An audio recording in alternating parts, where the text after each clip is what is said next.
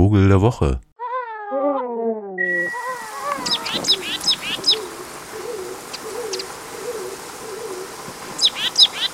Liebe Grüße aus Transsilvanien. Wissen Sie, wo das ist? So, Nordrumänien. Sibiu, um genau zu sein, bin ich gerade. Und daher kommt auch unser Vogel der Woche, beziehungsweise der kommt gar nicht daher, sondern der lebt auf einer eiszeitlich vergessenen kleinen Insel hier, hat sozusagen ein Inselvorkommen. Gibt es noch ein paar in Slowenien und in Mazedonien und in Bosnien-Herzegowina und tatsächlich auch ein paar ganz wenige neu angesiedelte im Bayerischen Wald und im Wienerwald. Die Rede ist von einem Kauz, der ein bisschen größer ist als unser Waldkauz und sieht jetzt gar nicht so viel anders aus, hat aber ähnlich wie der Habicht so ein paar quergestreifte Muster auch an seiner Brust und heißt daher auch Habichtskauz. Der Habichtskauz ist ein Bewohner zusammenhängender alter Baumbestände.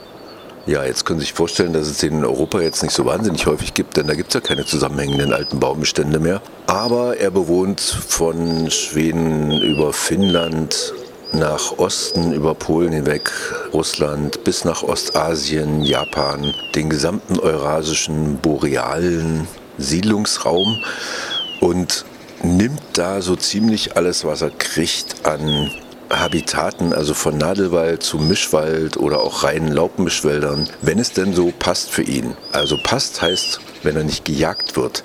In Europa gab es ihn tatsächlich äh, früher auch in Alpennähe im Bayerischen Wald. Nicht häufig, aber es gab ihn. Heutzutage ist das ein Wiederansiedlungsversuch, habe ich schon gesagt. Und tatsächlich so noch so richtig vorkommt, da braucht es eben so einen Urwald. Jetzt haben wir aber nur noch zwei in Europa. Das ist einmal Bialowischer in Ostpolen und dann eben hier die Karpaten. Und da braucht es dann auch noch die Ruhe vor der Jagd.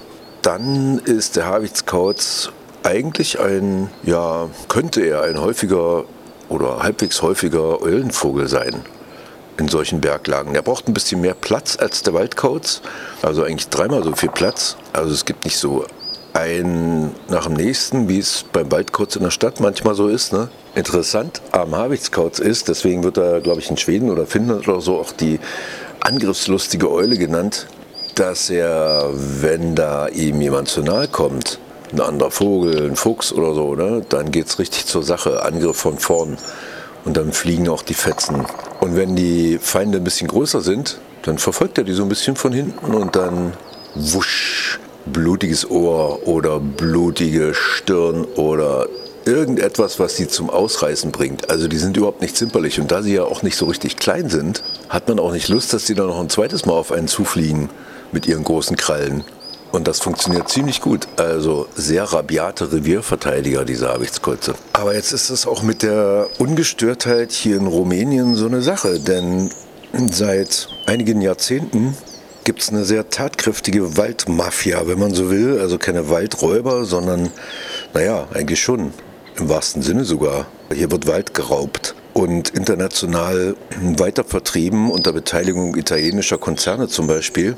Und die wenigen Aktivisten und Aktivisten, die es hier gibt, die können dem kaum was entgegensetzen, weil auch die einheimische Bevölkerung jetzt nicht so flächendeckend dagegen protestiert, sondern naja, irgendwovon muss man ja leben, nicht wahr? Und das schöne Hartholz aus dem, und außerdem ist doch genug da.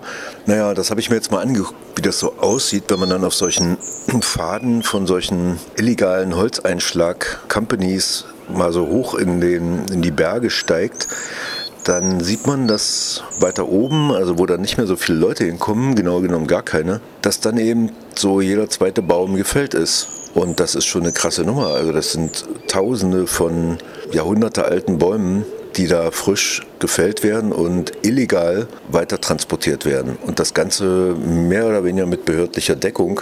Also es passiert kaum irgendwie was dagegen. Es sei denn, es gibt mal eine Umweltorganisation, die da einschreitet und dann rollen auch schon mal Köpfe. Also es gab schon Morde, einmal Journalisten und aber auch Umweltschützer oder auch so Forstleute, die dagegen aufbegehrt haben, die dann eben mit ihrem Leben gebüßt haben. Also es ist keine kleine Nummer. Und wenn das so weitergeht, dann gibt es diesen letzten zusammenhängenden südosteuropäischen Urwald bald nicht mehr. Im Moment gibt es ihn aber noch und tatsächlich ist es so, dass unser Habichtskauz von diesem heimlichen Einschlag, also wo ja nicht gleich ein ganzer Wald abrasiert wird, sondern so, wie gesagt, jeder zweite Baum, sogar noch so profitiert denn dadurch entstehen so ein bisschen lichtere Waldstrukturen, in denen er eben auch besser jagen kann.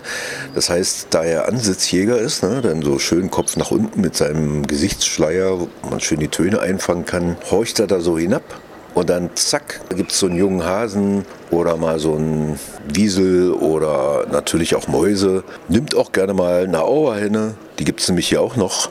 Kennen Sie das? Ja, von Hasseröder, ne? Vom Bier vorne drauf.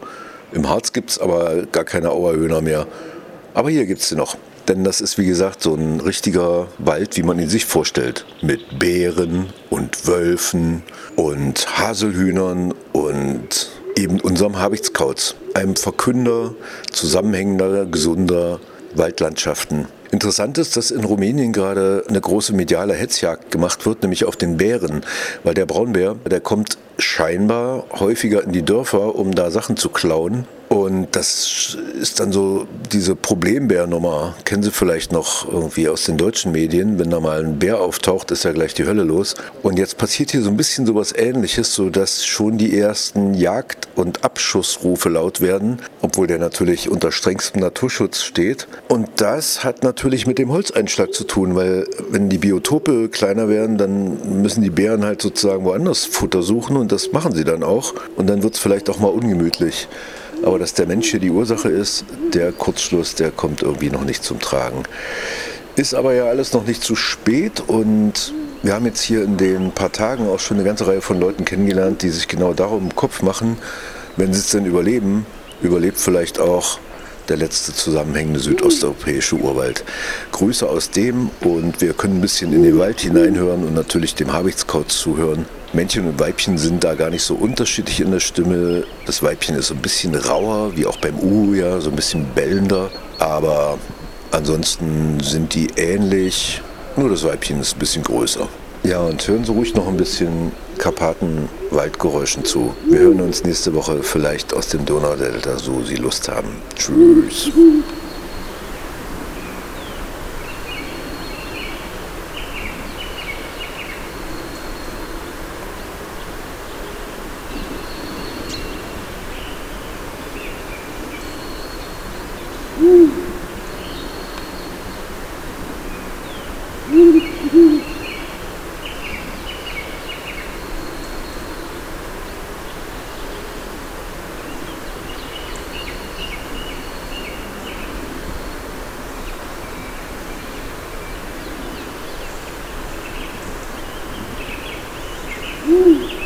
Vogel der Woche.